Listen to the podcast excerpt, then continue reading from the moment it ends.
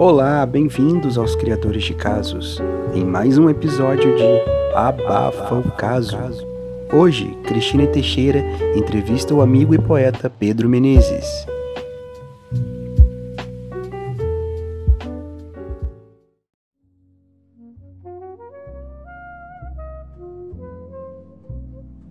Bem-vindos a mais um Abafo Caso. Dessa vez abemos um poeta, Pedro Menezes. Obrigada aí pela sua participação, é, por estar aqui com a gente. Você está lançando aqui um, um livro. Oi, Cris, valeu pelo convite. É isso mesmo.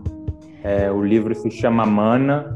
Eu lancei ele como um e-book pela Amazon. Resolvi fazer tudo digital para dar uma certa independência no, na condução né, do, do livro.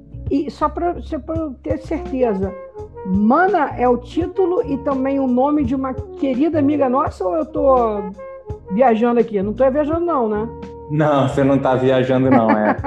Tem uma ressonância no sentido de que traz um, afetos que atravessam essa pessoa e que nos levam além da pessoa, entendeu? Mais ou menos. Entendi, eu achei super emocionante quando eu vi o, o título, entendeu? E aí eu falei, não posso deixar de, de mencionar isso, afinal de contas eu também conheço a pessoa e eu fiquei muito tocada com, com isso. É, como eu disse, ele é recheado de afetos. E esses afetos que, que passam pelas pessoas eles dão um, um sentimento muito mais próximo do corpo, do nosso corpo mesmo, na nossa corporeidade física e afetiva e material. Então, essa, embora tenha, é, embora ele não seja tão abstrato quanto, quanto o Vrutu, ele carrega uma impessoalidade que o Vrutu também carrega, que é uma ausência de pessoa, né? Não tem muito um eu por detrás da escrita. É interessante você está falando, Pedro. É, é tão interessante. Eu, eu, eu, sempre falo que eu me interesso pela obra e me interesso por demasia pelo autor, né? Porque o autor ele, ele está, ele permeia a obra inteira. Você não, não consegue desvincular. Parece óbvio, mas não, não é. Não é, porque as pessoas às vezes esquecem que por detrás de cada palavra realmente existe o, o autor dentro de cada uma delas. Mas é, se você for fazer uma análise psicológica, se você me permite, né, a, audácia é, do, do, seu trabalho, no Vrutu, aliás, desculpa ter falado Vruto, mas é porque ah, eu, eu às vezes troco a, a, a tônica da, das palavras. Mas enfim. Não, fica, como eu falei, é, é uma palavra que saiu do vento, então não tem certo nem errado. Você se apropria como quiser. ah, é, o que eu achei. Olha só que, que, que coisa que eu meio que deu uma, um insight aqui. O, o, o, o, Vruto, é, ele, ele, ele, ele tem esse título que, que é um título, né? Que, que tem uma significação e não tem, tem uma maneira de falar que, que não existe, que você cria, tem uma, essa desconexão. É, é, das palavras que você cria um sentido e você depois descria. Enfim, tem, não tem, não tem essa, essa, essa necessidade de ter uma lógica é, sentimental e, e, é como se fosse um, um descompromisso né, com, uhum. com qualquer coisa é, é mais, mais emocional, é, é, é, é quase um desapego e vem no título também. Isso é muito claro com o título. E aí você vem com Mana, veja bem, você vem com Mana, que é uma pessoa que existe, é carne e osso, é pessoal e vem muito, muito mais sentimento. Uma coisa muito mais uhum. física. Tô errada ou tô certa? É, que você falou, né? Se fizer uma, uma um olhar um pouco mais psicológico da situação, talvez seja um pouco para eu poder dançar com as palavras, né, e com a escrita não ficar muito aéreo. Uma forma de voltar para o chão, aterrizar um pouco e dançar, porque a gente é feito de ritmo também, né?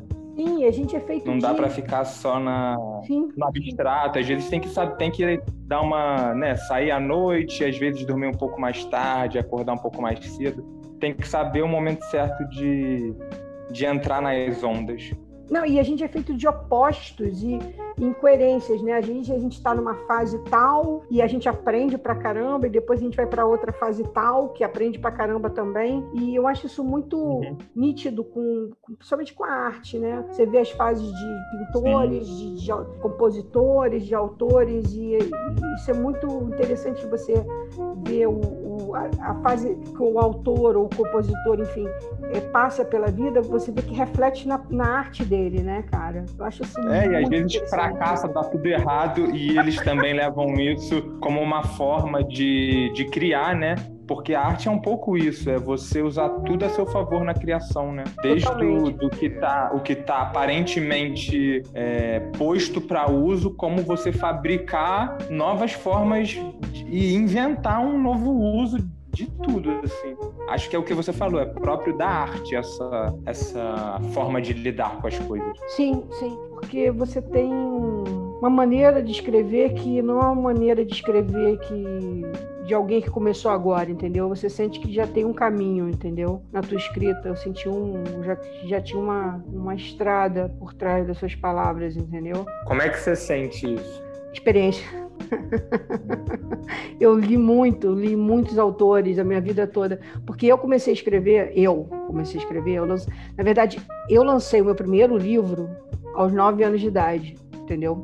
Uhum. Então, desde os nove anos de idade, que eu não só escrevo, como eu leio muita coisa que me dão para ler, entendeu? Para tipo, olha o que eu escrevi, o que, que você acha que eu, que eu escrevi e tal. Então, eu leio muita coisa de muita gente. E eu cresci escrevendo e lendo, escrevendo e lendo, escrevendo e lendo, escrevendo e lendo. E aí, uhum. depois, quando eu fui para a Inglaterra, eu continuei é, escrevendo e lendo, porque eu fui fazer, eu fui me tornei diretora de literatura de um teatro. Então, eu trabalhava com muitos autores e eu tinha que analisar muito o trabalho de escrita. E o hábito de você analisar, analisar a escrita é, é, fica uma coisa tão inerente que você começa a saber até se a pessoa bateu com com o dedão do pé na hora que escreveu aquela frase, entendeu? Fica uma Mas coisa entre linhas tá tudo ali, né? Tá tudo ali, cara. É uma coisa absurda. Ninguém começava a achar, achar que eu era. que eu era. que eu era é, a pessoa que adivinha é, pensamento, mas eu falava, cara, não tem o que adivinhar, tá escrito aqui, tu escreveu, tu não viu o que você escreveu? Olha aqui, ó, na frase tal, tá claro que você aqui está sofrendo de depressão. Você escreveu aqui que está deprimido, aqui, ó. Então, viu não? Na, na página 10, linha tal.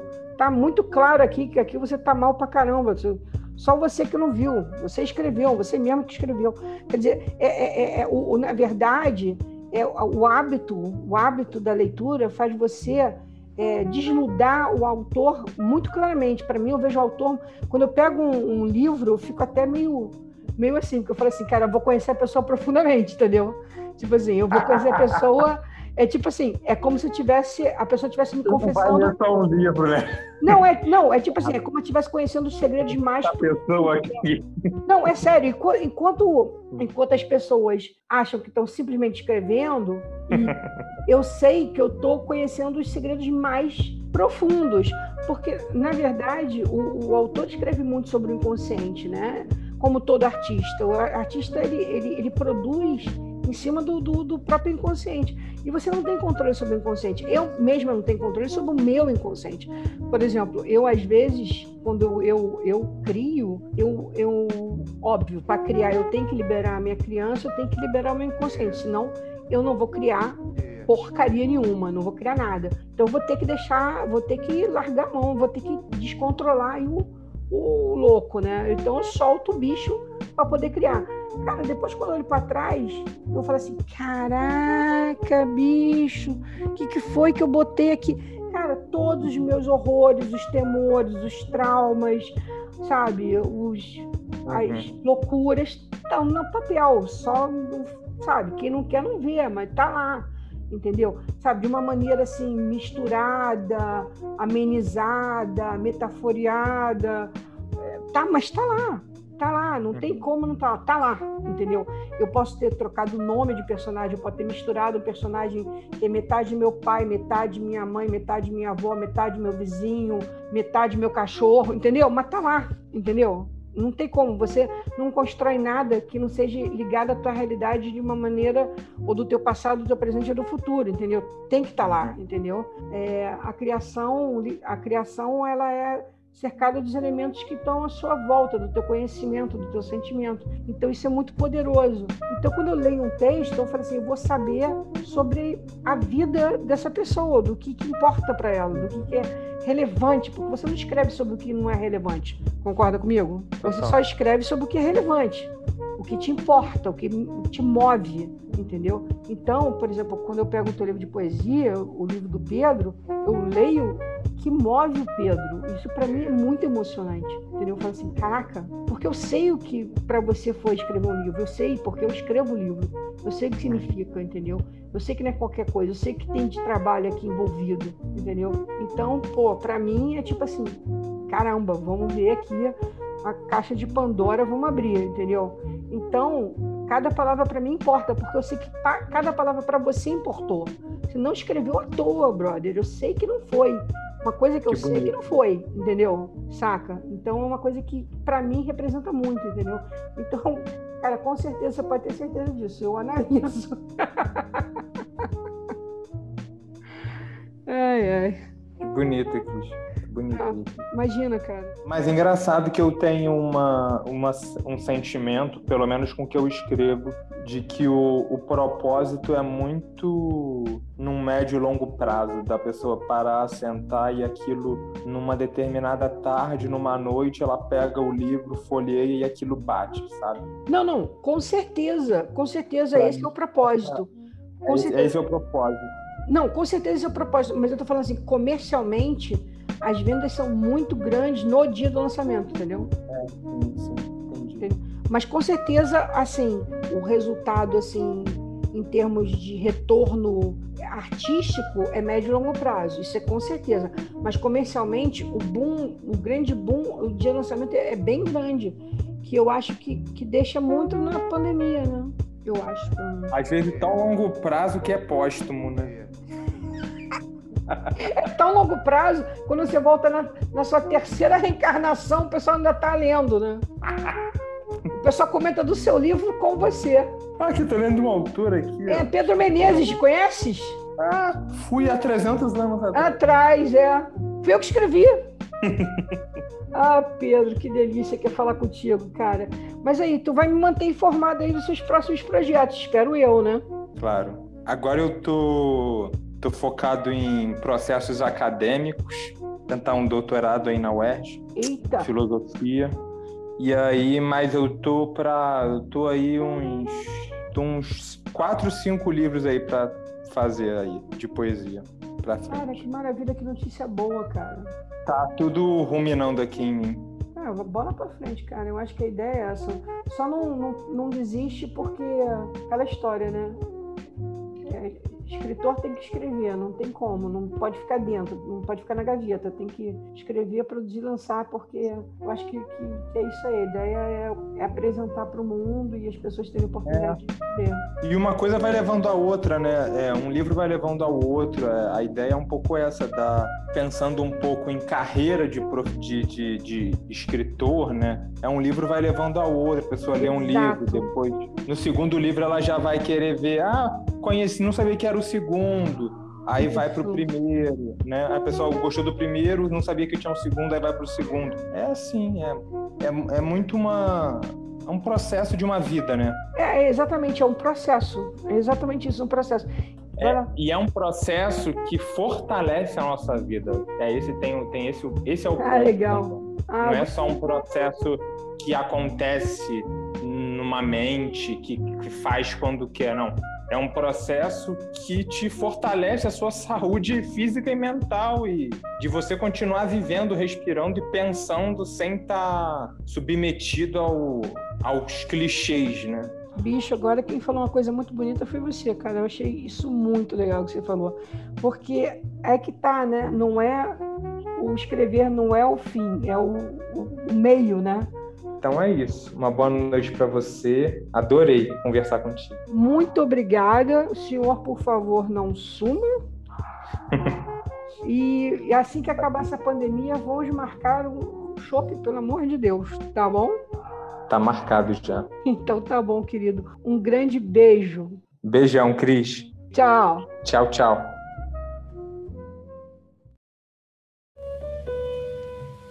Vocês acabaram de ouvir a mais um episódio de Abafa o Caso. Fiquem ligados e não percam os nossos próximos episódios.